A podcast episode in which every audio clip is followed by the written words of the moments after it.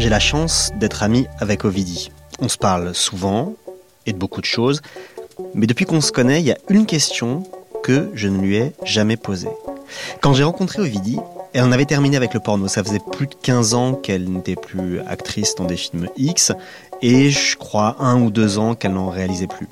Bon, bien sûr, elle continuait à parler sexe et sexualité, mais d'un point de vue politique, d'un point de vue militant et féministe. Hein. Mais ça n'était qu'une partie de son travail.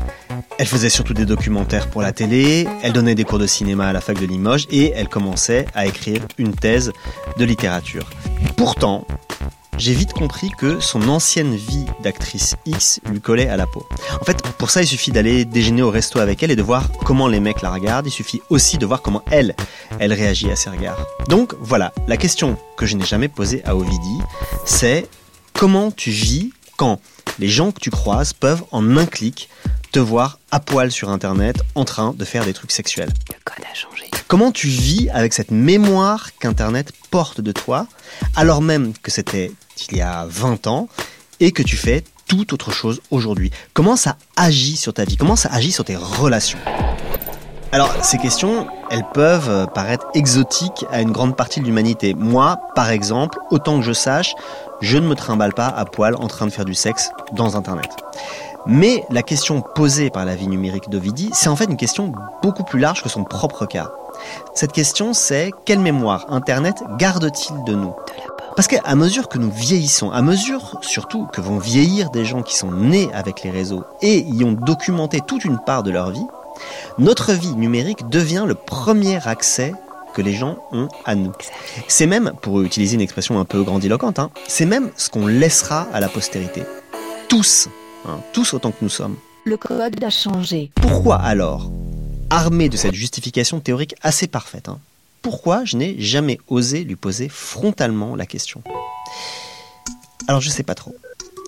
Peut-être parce que je sentais qu'il y avait un truc pas réglé, de la souffrance sans doute, et que je n'avais pas très envie de réactiver tout ça. Mais si je suis vraiment honnête, ce que je craignais le plus, c'est qu'encore une fois, Ovidie me retourne comme une crêpe et qu'encore une fois, à la fin de la conversation, je m'aperçois que ma question de départ elle-même était, comment dire, teintée de mon indécrottable hétérobophisme, quoi. Et ça m'arrive souvent quand on discute sérieusement avec Ovidie. Alors, elle fait ça très très gentiment hein, de me retourner comme une crêpe. Mais bon, c'est moi qui pense être un allié de la cause, j'avoue que ça me vexe. Alors, finalement, un jour, on s'est installé et j'y suis allé franco, parce que je crois que ça sert à rien de tergiverser. Je te l'ai fixé du regard, l'Ovidie, là, et paf. Alors, tu vis comment avec ces images? Il y a euh, 10, 12 ans, euh, ça m'ulcérait de voir des images pornographiques de moi circuler sur euh, les plateformes. J'ai tenté un temps, euh, et c'était complètement vain, mais j'ai tenté un temps de les faire retirer parce que j'avais bien conscience que ça pouvait nuire à, à, ma vie sociale. Enfin, je veux dire, le matin, j'amenais ma fille à l'école, quoi.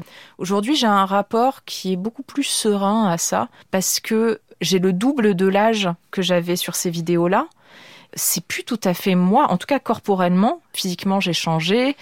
Donc, ça me heurte moins qu'on puisse avoir euh, accès à ces images qui, en plus, sont au niveau de l'image, comment dire, au niveau de la texture très datée, quoi. Tu vois, c'est l'image mmh. VHS dégueulasse. Donc, il y a un côté un peu kitsch moi, ça m'a souvent surprise que euh, Brigitte Lahaye, par exemple, ne fasse pas plus que ça la chasse à ces images-là, mais je pense que j'ai compris pourquoi. C'est qu'il y a un côté tellement kitsch dans la texture de l'image et il y a un corps qui ne nous ressemble tellement plus que finalement, c'est plus tout à fait nous-mêmes et c'est pas si grave, quoi. Pas si grave, d'accord. Mais ça la met quand même face à cette Ovidie d'il y a 20 ans et dont les réseaux entretiennent le souvenir. Alors, j'aimerais bien qu'elle m'explique le rapport qu'elle a avec ce mois d'avant. Il est un peu... Euh étrange, mais vraiment dans tous les sens du terme. C'est-à-dire, il y a un sentiment vraiment de d'étrangeté, de mise à distance par rapport à ce personnage qui est sur Internet et que moi, je, je reconnais pas du tout. À la base, déjà, quand j'ai créé Ovidie, je sais pas, j'avais 18 ans, j'ai pris un pseudonyme volontairement. Pour moi, Ovidie, c'était presque un concept artistique derrière lequel je devais faire plein de choses. D'actrice, euh, réaliser des films, faire de la musique. À l'époque, je devais faire de la musique, faire des happenings, etc. Mmh. Donc, il y avait déjà euh, cette acceptation qu'Ovidie, c'était pas moi. C'est euh, un personnage médiatique qu'on va déformer, à qui on va euh, attribuer des propos que j'aurais pas forcément tenus, euh, qu'on va éventuellement sexualiser. S'ajoute à ça Là, on est fin des années 90. S'ajoute à ça, bien des années après, euh, Internet, la DSL, euh, etc., etc. Et là, arrive sur Internet un personnage qui est encore moins moi. C'est-à-dire, je vais te donner un exemple tout simple. Si tu vas sur ma fiche Wikipédia, Mhm. il y a plein d'informations qui sont fausses. À commencer par mon nom. Oui, c'est vrai. Ça, c'est intéressant. C'est-à-dire, ça fait des années, bon, j'ai essayé de faire retirer ce nom qui n'est pas le mien. C'est celui de qui euh, d'ailleurs? Euh, sur Wikipédia, il est écrit né Héloïse Becht. Alors, Ouais. Héloïse, c'est vraiment mon prénom. Becht, c'est pas du tout mon nom de famille. Becht est le nom d'une d'une personne à qui j'ai été, mais il y a 20 ans. Il y a 20 ans, j'ai écrit un article pour le Guardian.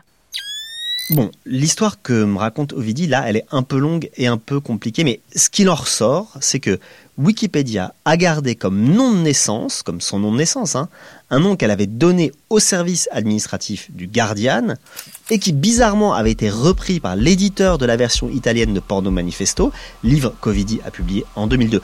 Du coup, pour différentes institutions françaises, et pas simplement des institutions, hein, qui utilisent Wikipédia comme ressource, eh ben, ce nom est resté.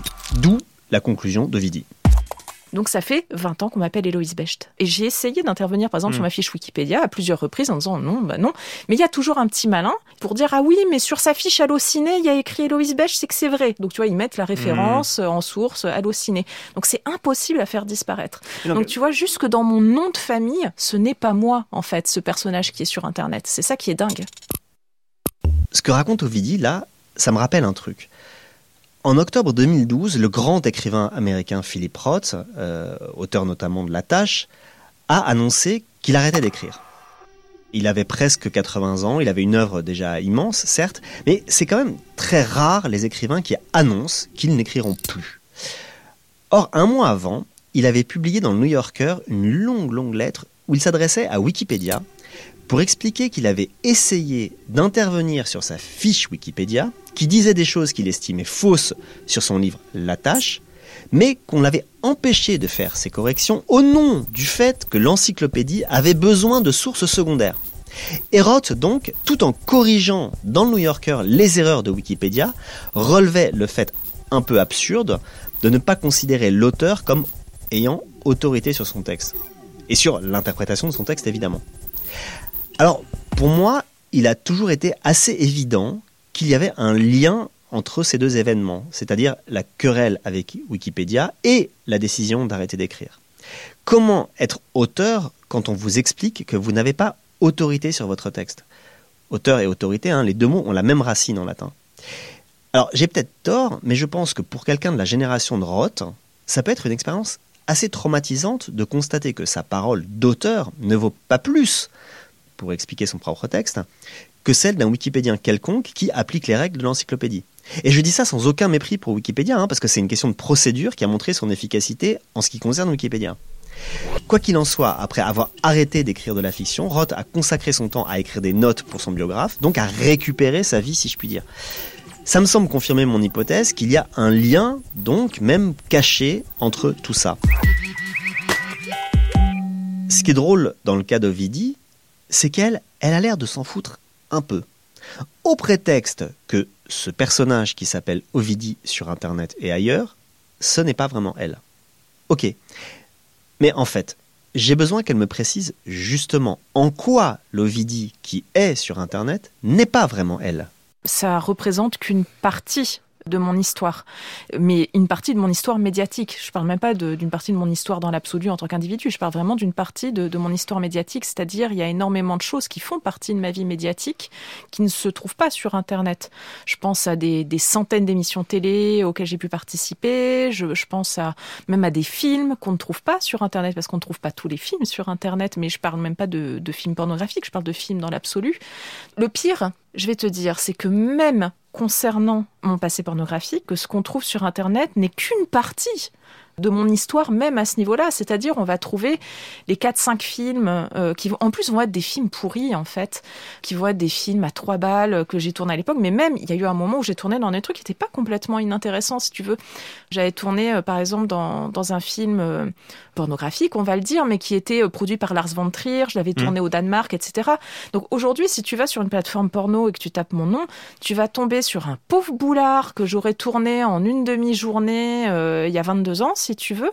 Mais tu vas pas forcément trouver d'autres choses qui, à mon sens, étaient intéressantes, comme par exemple ce film-là qui était produit par Lars von Trier, ou même des films que moi j'ai réalisés. Mm. Ils sont pas si faciles que ça à trouver les films pornographiques que j'ai réalisés moi-même, puisqu'ils n'étaient pas destinés à Internet. Ils étaient destinés à la télévision. Or, ce qui est destiné à la télévision, tu le trouves pas forcément sur euh, les internets. C'est vraiment drôle ça. Je pensais que Ovidie allait me dire J'aimerais que des trucs disparaissent d'Internet, il y a trop de ma vie mis à disposition. Et en fait, elle dit le contraire. Elle dit Mon personnage numérique est une telle réduction de moi, y compris mon moi public, que ce n'est pas moi. Elle, elle voit ce qui manque. C'est intéressant ça. C'est tout à fait contre-intuitif comme réaction. Et je pense que c'est quelque chose qu'on devrait tous avoir à l'esprit aujourd'hui qu'Internet nous a tous transformés en personnages plus ou moins publics, le plus souvent d'ailleurs avec notre participation. Notre personnage numérique est toujours une réduction de nous-mêmes. Ça peut paraître assez évident, mais on a tendance à l'oublier quand, je sais pas, par exemple, on est victime d'un shitstorm ou d'une cabale numérique, un truc qui peut arriver euh, aujourd'hui à presque tout le monde. hein. On a tendance à oublier que cette personne dont les autres soudain se mettent à dire pique-pendre, eh ben, ça n'est que mon moi numérique. Et ce moi numérique, eh ben, c'est une réduction de moi. Mais pour ce qui la concerne, Ovidie ajoute autre chose à cette réduction.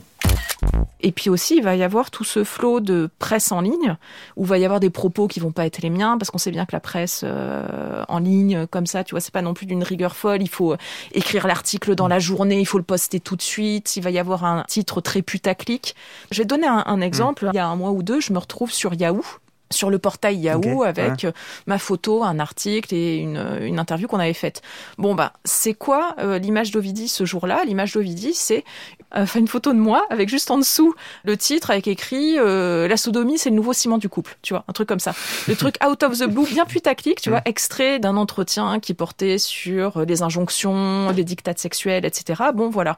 Donc bah si tu fais une recherche sur moi sur internet aujourd'hui, tu vas peut-être tomber sur une photo de moi avec écrit la sodomie c'est le nouveau ciment du couple. Ok, donc, en plus de la réduction, il y a la déformation. Nos avatars numériques sont comme les têtes que les Givaro gardaient de leurs ennemis, réduites et déformées. La sodomie est le nouveau ciment du couple.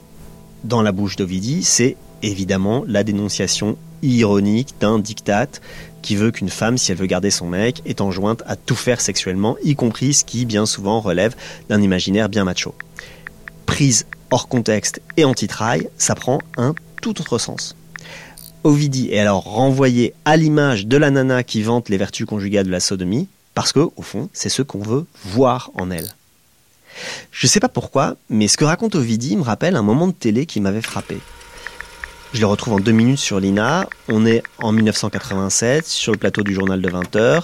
Bruno Mazur, qui présente le journal, reçoit Isabelle Adjani parce que des rumeurs courent. Bon, j'ai plus aucun souvenir d'où venaient ces rumeurs, mais enfin, en tout cas pas d'internet. Isabelle Adjani serait malade du sida. Et donc, l'actrice, elle, vient démentir. Alors Isabelle, vous avez beaucoup travaillé ces six derniers mois, vous n'avez pas du tout disparu professionnellement. Non. Question très simple, vous y avez, je suppose, beaucoup réfléchi. Pourquoi cette rumeur? Écoutez, à mon avis, ce n'est pas à moi de répondre à cette question parce que euh, c'est quelque chose de tout à fait étrange. Euh, je crois qu'il y a beaucoup euh, de choses en, en jeu. Je crois que, hélas, parmi le corps médical également, les gens ont très peur de la mort et les artistes ont souvent servi de bouc émissaire aux peurs. Si vous voulez, ce qui est terrible aujourd'hui pour moi, c'est de devoir venir ici pour dire je ne suis pas malade, comme si je disais, comme si j'avais à dire je ne suis pas coupable d'un crime. C'est quand même monstrueux qu'on en arrive aujourd'hui à considérer que la maladie est un crime, toujours en ce qui concerne le sida, et de devoir s'en expliquer. Alors je pense, oui, que les gens qui, qui ont fait courir ça, qui sont colporteurs de ce genre de rumeurs, pour essayer de détruire la vie ou la carrière de quelqu'un, ont, euh, ont à être euh, trouvés et euh, sanctionnés. Elle s'en sort plutôt bien, hein, Gianni. Elle essaye de politiser le truc, mais bon, voilà. Le problème, c'est que elle fait l'entretien tout entier avec la main posée sur sa joue. Alors, ça ne fait que renforcer les rumeurs. Elle cacherait un psoriasis ou un autre truc du même genre, qui donc validerait l'hypothèse qu'elle est malade du sida. Si j'y pense en écoutant Ovidie, c'est, je crois, pour deux raisons. D'abord parce que l'effet Givaro n'est pas propre à Internet. Être une personnalité publique, ça consiste à être réduit et déformé, quel que soit le média.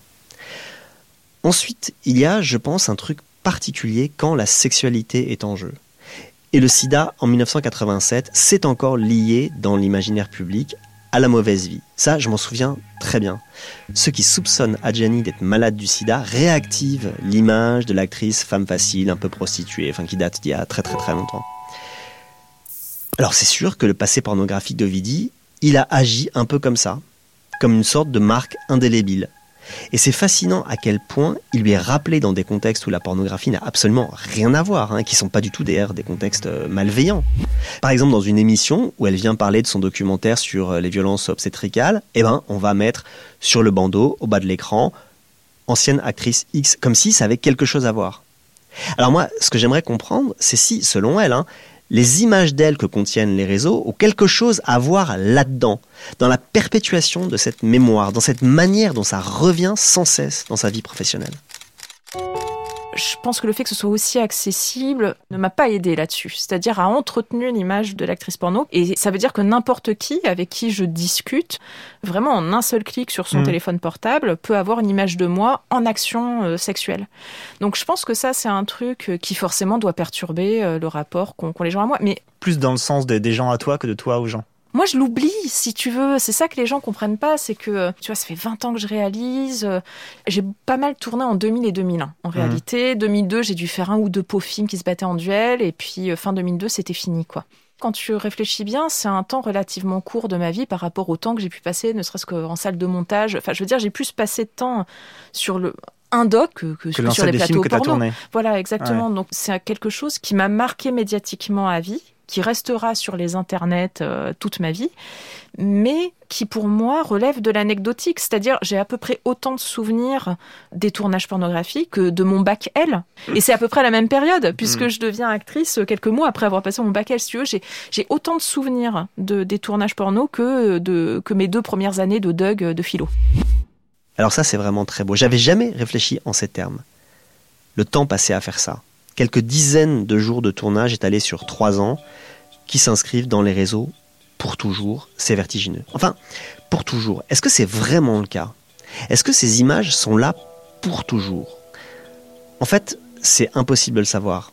Est-ce qu'aujourd'hui, dans les réseaux, il y a plus ou moins d'images pornographiques de Vidi qu'il y a dix ans? C'est impossible à mesurer. Enfin, en tout cas, moi, je ne sais pas faire. En revanche, je me dis qu'il y a peut-être un moyen de mesurer l'intérêt des internautes pour Ovidie. Bon, là, il faut que j'avoue que j'ai fait un truc un peu chelou. Je me suis dit que j'allais m'en tenir à une mesure rudimentaire et je suis allé voir dans Google Trends, l'outil de Google qui permet de mesurer la popularité d'une recherche depuis 2004. Alors, j'ai fait une comparaison entre deux mots-clés. Ovidie sexe d'un côté et Ovidie tout court de l'autre. Alors deux courbes sont apparues et euh, j'en tire plusieurs remarques. D'abord, Ovidie, le mot-clé Ovidie, a toujours été beaucoup plus haut que le mot-clé Ovidie sexe. Ok.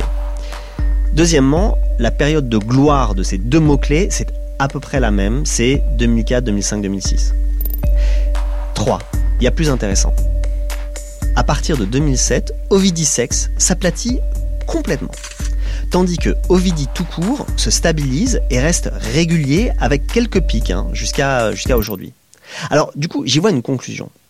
Même si on peut considérer que parmi les gens qui tapent Ovidie dans Google, il y en a qui ont des visées sexuelles, le fait que les recherches strictement sexualisées d'Ovidie diminuent, c'est quand même un signe.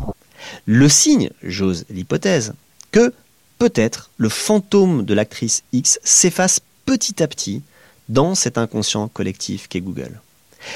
Mais bon, ma méthode, elle est vraiment pourrie scientifiquement, trop pourrie pour euh, tirer des conclusions solides. Il vaut mieux passer à autre chose. Le code a changé. De la porte. On sait que l'imaginaire sexuel de la jeunesse connectée se fabrique en partie avec ce qu'elle voit sur Internet.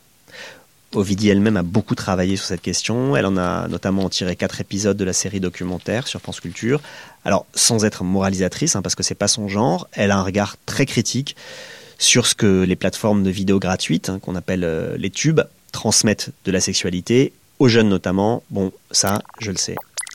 Mais ce que je voudrais savoir, c'est autre chose. Je voudrais qu'Ovidie se livre un petit exercice d'Uchronie sur elle-même.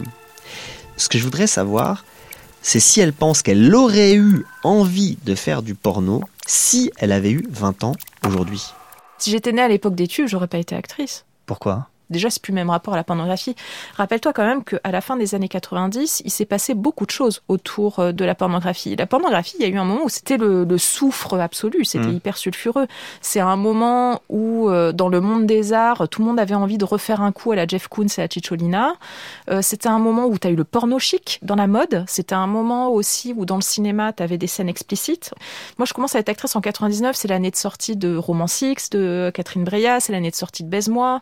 Après, je participerai aussi à ça avec euh, le pornographe de Bonello. Enfin, donc, on est dans une période un peu curieuse où inviter, comme le faisait Ardisson, une actrice porno sur un plateau, euh, c'était quelque chose de presque transgressif et de presque hype aussi, tu Mm. vois, euh, à ce moment-là. Quand arrivent les plateformes du genre YouPorn, Pornhub, etc., on est 2006-2007, on n'est plus du tout à la même époque, on n'est plus du tout dans le même état d'esprit, donc moi, ça m'aurait pas intéressé. C'est drôle parce qu'en écoutant Ovidie, je vois très bien ce qu'elle veut dire et me reviennent à l'esprit plein d'images de ce moment où, en effet, hein, le porno faisait son entrée dans la culture mainstream, mais avec encore le parfum du soufre euh, dont elle parle. Ovidie, alors voilà, euh, vous êtes une pornostar, mais vous préférez qu'on vous appelle travailleuse du sexe. Et c'est encore plus beau en anglais parce qu'on dit sex worker. Alors là, évidemment, ça le fait. Disons que c'est vrai que c'est ce que j'ai écrit dans, dans l'introduction de mon livre. J'ai demandé à. Enfin, j'ai écrit que j'étais une travailleuse du sexe, mais c'était surtout par réaction euh, à tous les médias qui m'avaient appelé l'intello du porno. Attendez, vous avez eu un duck de philo à 18 ans quand même, hein Pas Oui, étonnant qu'on vous appelle l'intello du porno. Des gens qui ont des dugs, il y en a des, euh, il y en a des deux, milliers en France. Ouais. Et le fait de commencer mon introduction par je suis une travailleuse du sexe, c'était pour remettre les choses à leur place. Je suis actrice et réalisatrice de films pornographiques. Voilà. Ce qui vous offusque aussi, Ovidie, c'est le côté, je dirais, cul serré du, du cinéma euh, pornographique. Hein Ça, c'est drôle. Euh, Bravo, Thierry. Bravo. c'est d'elle. Euh, vous dites finalement que dans les films porno, à part la fellation, le cunilingus, la pénétration vaginale et anale ou, ou la double péné anal-vaginale, il n'y a pas tellement, finalement, ouais, il n'y a pas grand-chose d'autre, quoi. Sérieusement, il y a des très grands films qui sont produits dans le monde euh, où il y a au moins, pour moi, un grand chef-d'œuvre pornographique euh, tous les mois. Et euh, c'est vrai que ça présente des sexualités autres que tout le Par temps. exemple, euh, par exemple. Bah, par exemple, alors Laurent, voilà, sadomaso, C'est pas ma cam. voilà, urophilie, C'est ludique. et puis le fist fucking. Ah, j'ai bien connu le fist fucking. Il faisait rien à l'école d'ailleurs, contrairement à son père. Bon, bref, si je comprends bien, c'est un truc d'époque qui a attiré Ovidie vers le porno et qui n'existe plus depuis l'arrivée des grosses plateformes pornographiques. Il faudra qu'on y revienne. Mais en fait, dans ma question précédente, il y avait un sous-entendu qui était, qui était plus intime. Ce que je voulais savoir, c'est si Ovidie pense que sa sexualité aurait été différente si elle avait connu les plateformes à l'adolescence. Bon, pour le dire autrement, est-ce que si elle s'était éveillée à la sexualité avec les tubes, elle pense qu'elle aurait été amenée à faire du porno? Elle est curieuse ta question parce que mon activité pornographique n'a pas été une activité sexuelle. Elle n'est pas fait du tout de- une activité sexuelle. Le fait de tourner dans un film pornographique, en tout cas pour moi, c'était complètement décorrélé de toute activité sexuelle.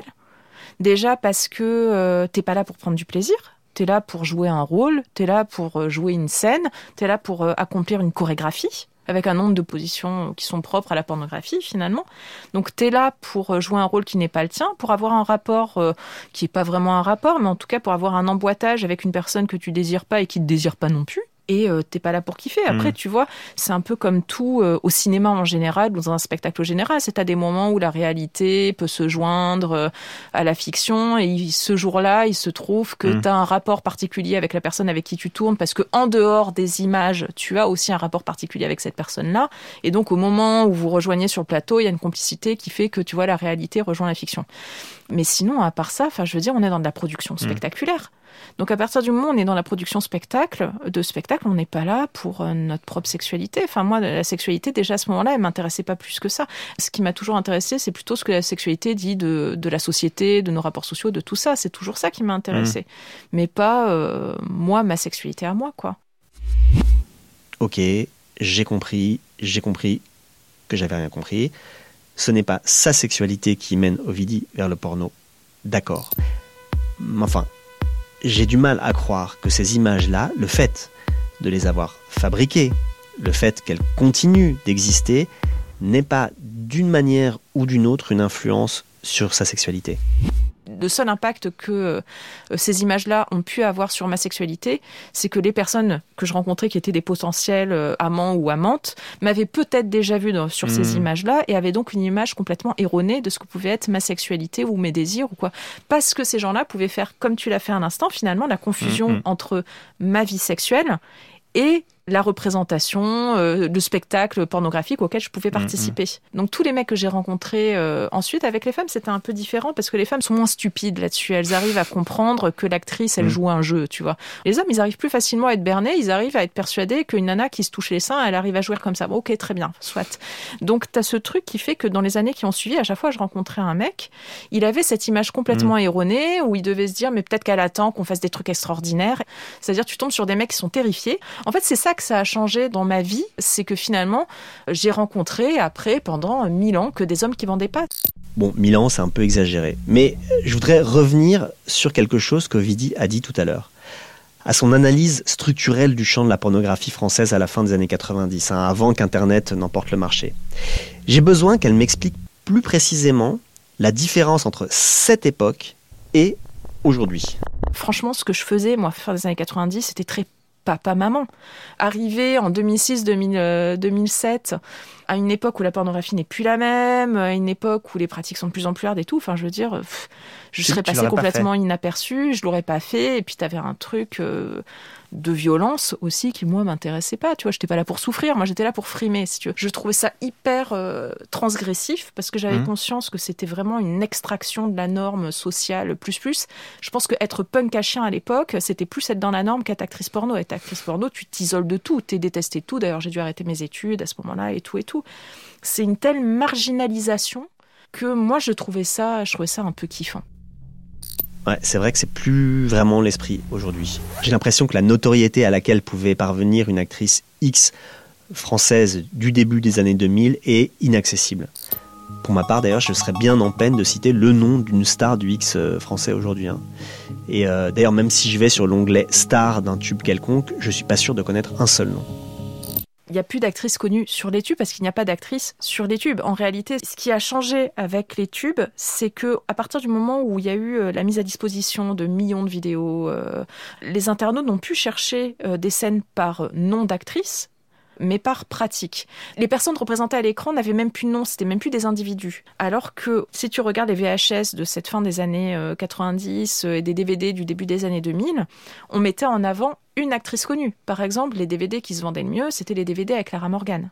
Il fallait avoir une star. À partir du moment où tu as l'arrivée des tubes, c'est plus euh, telle star euh, dans telle scène, ça va être une brunette ou une blonde ou une euh, teen ou une milf qui va faire une double pénétration au bord d'une piscine. Et donc ce qui fait que souvent, tu vas avoir des scènes pornographiques où le nom de l'actrice ne figurera même pas, quoi, même dans le descriptif de la scène, ni dans le titre, ni dans le descriptif. Alors les tags, partout sur Internet, hein, mais dans le porno en particulier, bon, euh, MILF, brunette, euh, DP, etc. Les tags, c'est un truc qui me fascine. Cette manière de tout catégoriser, de tout nommer et de chercher l'excitation par cette nomination, je trouve ça absolument passionnant. C'est passionnant parce que bon, ça nécessite de tout nommer, même des pratiques qui n'avaient pas de nom avant. Et ensuite, c'est passionnant parce que c'est une sorte d'excroissance marrante de la nécessité qu'a l'informatique de faire des catégories, de classer pour construire des bases de données. Alors je trouve que cette rencontre entre la logique informatique et la sexualité, elle est absolument passionnante. Que l'on pense nos fantasmes en tag, comme l'a magnifiquement compris d'ailleurs le site d'information pornographique, le tag parfait, c'est un trait étonnant hein, et fascinant de notre modernité numérique. Mais J'avoue que je n'y avais jamais réfléchi dans le sens que dit Ovidie. Je n'avais pas relevé que tous ces tags participaient à l'invisibilisation des actrices et des acteurs. Et ça, c'est tout à fait vrai. À de très rares exceptions près, les tubes anonymisent les actrices et les acteurs, ce qui va de pair d'ailleurs avec la promotion des amateurs hein, sur ces plateformes. Amateurs qui sont bien souvent des professionnels se faisant passer pour des amateurs parce que c'est plus excitant pour le public et dont les conditions de travail peuvent être terrifiantes. Mais donc voilà, les tubes ont fait disparaître les raisons qu'il y avait pour quelqu'un comme Ovidie de faire du porno à la fin des années 90. Mais en fait, je crois qu'à part la starisation de quelques actrices, je ne suis pas hyper au clair sur le contexte politique du porno à cette époque-là, à la fin des années 90. Je demande à Ovidie qu'elle m'explique un peu mieux. Il y avait quelque chose qui était un peu stimulant, c'est-à-dire il y avait eu euh, les post-pornographies au début des années 80 euh, aux États-Unis, ce qu'on appelle la pornographie féministe, avec euh, Annie Sprinkle, euh, Candida Royal par exemple. Et puis moi, quand j'arrive fin des années 90, il y a- c'est le Far West au niveau de l'Europe. Toutes ces post-pornographies, elles sont pas arrivées jusqu'à nous. Donc il y avait tout à construire en termes de, de pornographie féministe, et c'est pour ça que tout de suite, dès 2000, je commence à réaliser, Hmm. pour produire des contre-images. De fait, ces contre-images, elles ont été produites hein, par cette première vague du porno féministe français à laquelle euh, Ovidie a participé. Et puis ensuite, il y a eu d'autres vagues hein, jusqu'à aujourd'hui, une pornographie queer, du post-porn, etc. Tout ça, ça existe. En même temps, quand on regarde l'état de la pornographie en ligne aujourd'hui, on sait qu'elle est très dominée par les tubes. Et on se dit que ça n'a pas vraiment marché, cette idée de fournir des contre-images. Ou alors je me trompe. Moi, c'est pour ça aujourd'hui que je, je réalise plus de films porno depuis quelques années, etc. C'est que j'ai perdu la foi à ce niveau-là. On a cru que, en formant une sorte de contre-culture pornographique, on allait pouvoir euh, défier les images majoritaires qui étaient Mm. représentées dans, dans le porno hétéro, euh, sexiste, euh, hétéronormé. et en fait, nos images, elles étaient tellement minoritaires que de toute façon, dans la balance, on pèse pas lourd et on peut absolument pas contrecarrer l'effet que peuvent avoir euh, les images sexistes, hétéronormées qu'on va trouver dans le reste de la pornographie. Donc pour nous, ça a été une chimère. Mais il y a une chose que je comprends pas. Est-ce que la production de contre-images est une chimère parce que la société en général n'en veut pas En gros, on vit dans une société qui a une représentation machiste de la sexualité dans le discours, la pub, les magazines, etc. Bon. Ou est-ce que Internet a joué un rôle particulier dans cette désillusion? Internet a achevé euh, de tuer euh, toutes les illusions que je pouvais avoir concernant la, la production de contre-images pornographiques et de contre-culture euh, féministe à ce niveau-là. C'était tellement dégueulasse ce qu'on pouvait trouver sur Internet et sur les plateformes que c'était encore plus flagrant finalement que cette production euh, post-pornographique euh, féministe pouvait potentiellement se retrouver euh, noyée dans cette masse de merde, quoi. Faut être clair, de parfois de mise en scène de viol, de choses qui étaient complètement hors des clous.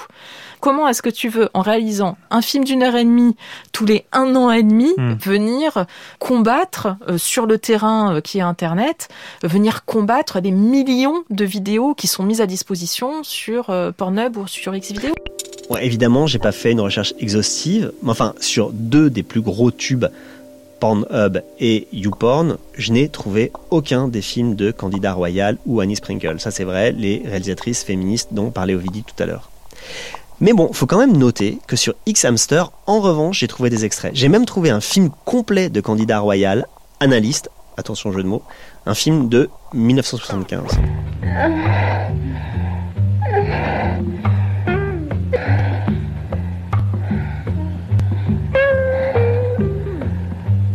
I really don't know what I'm doing. This, this is the first time I, I ever. Maybe you don't know it. What you're doing sure feels fine to me. Tout ce que raconte Ovidie, ça m'évoque cette idée que l'informatique n'oublie rien. Ouais, en théorie, c'est vrai.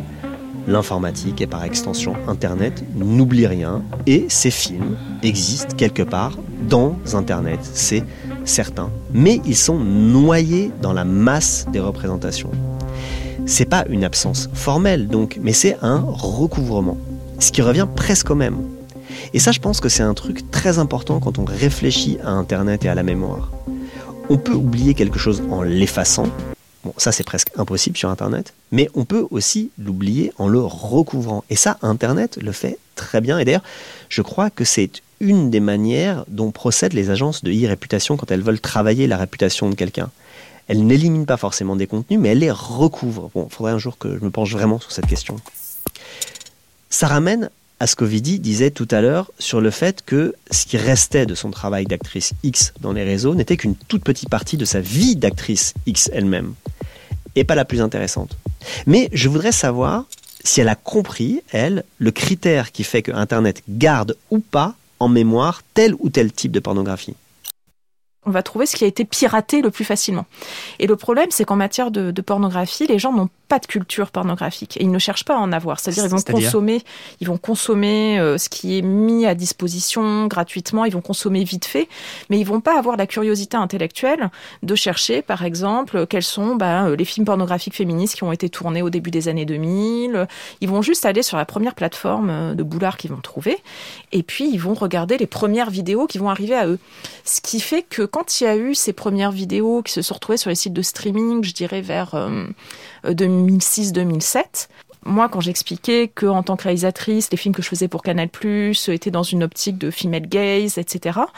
Les gens me, me disaient ah bah oui bah on a vu euh, les films dans lesquels elle jouait à l'époque, donc là les 4-5 mm. films qui tournent sur ces plateformes-là, c'était pas franchement female gaze. Bah oui évidemment, mais si vous vous intéressez qu'à ça et que vous faites pas des recherches comme on le ferait finalement pour n'importe quel autre domaine, n'importe quel autre réalisateur ou réalisatrice, on irait chercher euh, sa filmographie, on irait se renseigner, je sais pas, euh, en bibliothèque, en cinémathèque, en ce que tu veux, tu vois, on irait chercher des archives. Là, les gens ne vont pas avoir cette euh, démarche intellectuelle de se forger une culture pornographique et de savoir ce qui a été fait, de ce qui existait. C'est sûr, mais parce que le porno mis à disposition sur Internet, il a une visée essentiellement masturbatoire.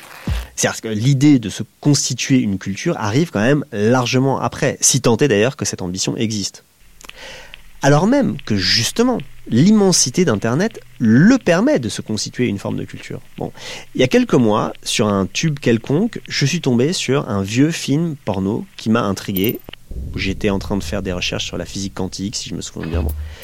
Le film s'appelle Sensational Janine. Alors, je l'ai vite parcouru parce que il tranchait avec ce qu'on trouve euh, sur ces plateformes en général. Il était disponible en entier, plutôt bien filmé, hein, en costume genre euh, début du 19e siècle viennois, avec des situations bien tordues, hein, comme on pouvait en tourner dans les années 70, et surtout avec une actrice euh, assez étonnante. Bon. Alors en faisant quelques recherches, j'ai appris que le film avait été tourné en 1976 par un type de nom de Hans Billian, pionnier du porno hardcore allemand surtout connu pour avoir réalisé ce film, donc euh, Insatiable Janine en français, qui est devenu un classique. Alors quant à l'actrice, elle euh, s'appelle Patricia Romberg et elle a une histoire assez marrante que j'apprends dans Wikipédia. Hein. Elle était assistante médicale quand elle a rencontré euh, Billian, dont elle est devenue la petite amie. Elle a tourné avec lui d'abord quelques courts-métrages pornographiques avant Insatiable Janine. Le succès du film, alors il a été mais immédiat et il a été énorme et en très grande partie grâce à elle. Et alors ça, ça lui a foutu la trouille. Et donc, elle a abandonné tout de suite, radicalement, les tournages, et elle est redevenue assistante médicale. Alors aujourd'hui, si je calcule, elle a 67 ans. Et je me suis dit, bon, je vais essayer de savoir ce qu'a été euh, sa vie depuis 1976, quoi. Et je n'ai rien trouvé. Alors, elle a peut-être changé de nom, hein, mais quand on tape Patricia Romberg sur Google, on ne tombe que sur des images pornographiques de cette femme qui aura tourné en tout et pour tout quelques films au milieu des années 70. La vie numérique de Patricia Romberg, c'est ça. Et alors, ça me semble une allégorie assez parfaite de ce que me raconte Ovidie depuis tout à l'heure. Mais bon, Ovidie, quand elle parle de culture pornographique, elle ne pense pas, je, crois, hein, à Insatiable Janine, qui n'est pas vraiment non plus un film féministe, on peut pas dire ça. Le code a changé. L'écrasement du porno féministe dont parle Ovidie, d'un point de vue politique, hein, c'est une défaite. Et ça l'amène à une autocritique, mais parfois mélancolique, hein, sur le mouvement pro-sexe en général. Elle en a fait, euh, je crois, une autre euh, série documentaire qui vient d'être diffusée sur France Culture. Elle est revenue, Ovidie, de cette idée qu'elle a longtemps défendue, que le sexe pouvait être un lieu d'émancipation des femmes, et donc qu'il y avait une nécessité du porno féministe. Et donc, bon, pour terminer, comme ça, je demande à Ovidie si elle pense qu'un jour, son image numérique évoluera et se rapprochera un peu de ce qu'elle est aujourd'hui.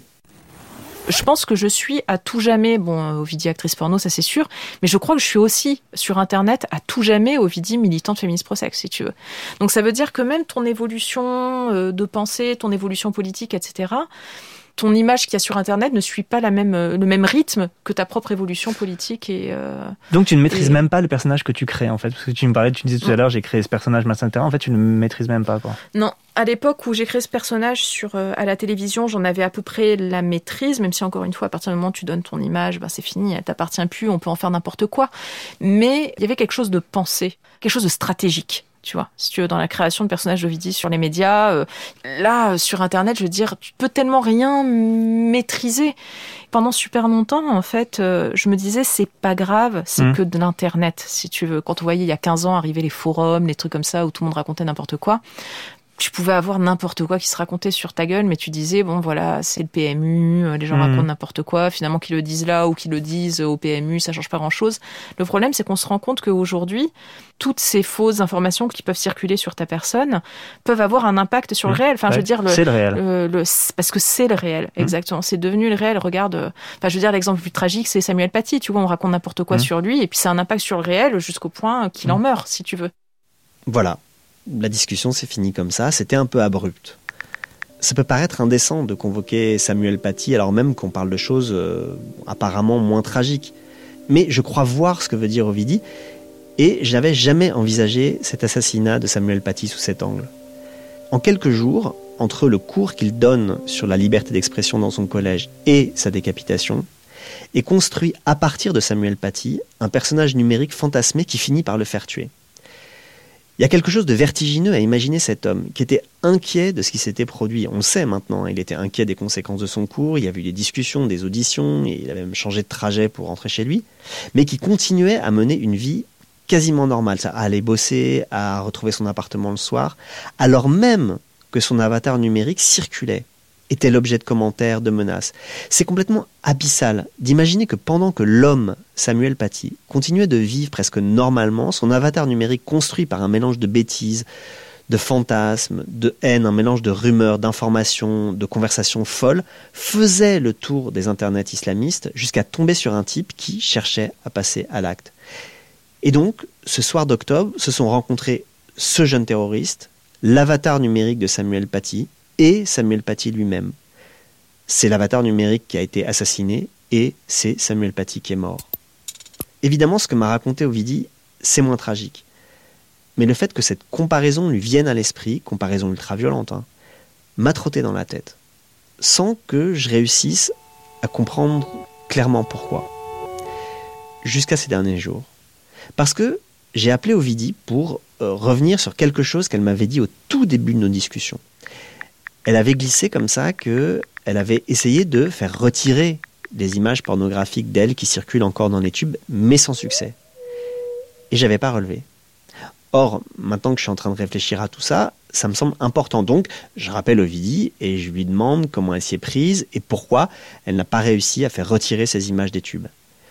Alors là, elle m'explique que c'est une question juridique. euh, pour faire retirer des images, il faut être propriétaire des droits, être producteur donc. Or, Ovidie n'est pas productrice des films pour adultes dans lesquels elle a tourné. Par ailleurs, ces films datent, les structures qui les ont produites n'existent parfois plus. Et puis, bon, comme elle l'explique aussi, les tubes contournent la loi en faisant jouer des questions de délai, etc. Bon, on discute de tout ça. Et puis, tout à coup, Ovidie lâche un truc qui euh, a éclairé à rebours toute notre discussion. Euh, Il y a une vidéo en particulier que j'essaie de faire retirer depuis 20 ans, qui est clairement euh, une vidéo euh, de viol. Tu vois, on va parler euh, concrètement. À l'époque, euh, bon, j'avais pas lutté plus que ça parce que voilà, c'était avant Internet et machin. Puis une fois que c'était diffusé, c'était oublié, si tu veux. Quand je l'ai pu ressortir, ce truc, ça m'a posé question. Et par ailleurs, ça me pose d'autant plus question que mes plus violents détracteurs, qui sont les masculinistes, masculinistes d'extrême droite, tout ça, dès qu'ils font un article pour me clasher, ils vont utiliser une capture d'écran de cette vidéo-là précisément. Voilà, ils utilisent ces images-là pour annihiler tout travail, euh, toute production euh, d'objets culturels. Bon, voilà, c'est ça, moi, qui, qui peut me faire chier. Bon, euh, quoi faire de ça? Alors, j'hésite entre plusieurs élans. Le premier, ce serait de la prendre dans mes bras, mais outre qu'on est au téléphone, je suis pas du tout sûr que ce soit ce qu'elle attend.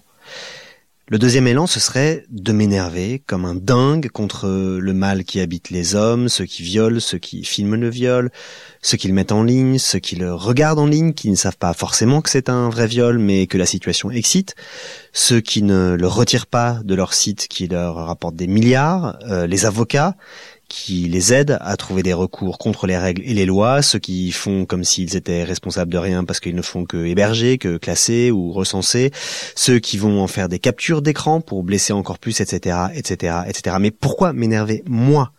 Alors même qu'Ovidie, elle, elle garde son calme Un troisième élan, ce serait de philosopher sur notre responsabilité collective dans cette mémoire de nous qui est en train de se constituer avec Internet. Alors bien sûr, il y a euh, les cas de nos petites personnes. À titre individuel, hein, certains et certaines ont des raisons de souffrir de la mémoire qu'Internet porte d'eux. Mais il y a une dimension collective, il me semble. Nous avons une responsabilité collective dans la constitution de cette mémoire. Souvent, je pense à ce qu'avait dit un jour Alain Finkielkraut. Internet est la poubelle de l'humanité c'est un truc que je trouve assez débile. Parce que s'il est vrai qu'il y a dans Internet une somme de trucs crades et même très crades, il y a aussi des merveilles.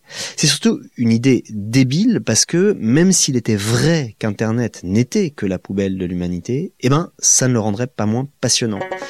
Parce que les poubelles sont essentielles pour comprendre une civilisation, aucun archéologue ne dirait le contraire. Le problème, il est plutôt, et cette discussion avec Ovidie me le rend vraiment évident, le problème, il est plutôt que la mémoire que porte Internet de nous est une mémoire constituée par les hommes. Je veux dire, par les mâles. La mémoire d'Internet, elle est fondamentalement machiste. Voilà. C'est comme ça. C'est de ça dont nous sommes responsables. C'est de ça dont je suis d'autant plus responsable que je suis un homme. Voilà. Bon, c'était le troisième élan. Mais comme aucun de ces élans ne me semble euh, à la hauteur de ce que m'a dit Ovidie comme ça en passant, et eh ben bon voilà, j'ai fermé ma gueule. Et depuis, avec Ovidie, on parle euh, de toute autre chose, mais plus tellement de ça.